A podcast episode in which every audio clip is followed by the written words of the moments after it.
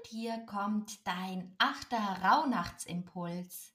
Wir sind also im Monat August, im Tierkreiszeichen des Löwen. Es geht heute um Neubeginn, Glück, Selbstverwirklichung, die Geburt des neuen Jahres. Und so heiße das neue Jahr willkommen.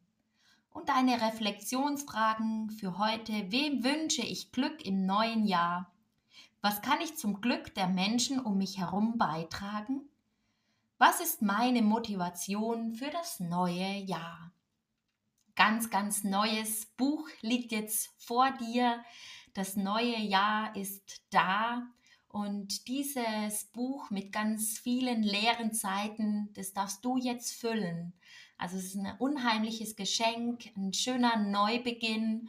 Und so überlege dir heute, wem möchtest du Glück bringen und was ist auch deine Motivation für das neue Jahr?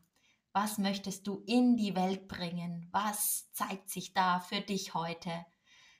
Ganz viel Spaß dabei bei deiner Reflexion und viel Spaß auch bei deiner Meditation. Vielleicht kommt da auch noch der ein oder andere Impuls dazu.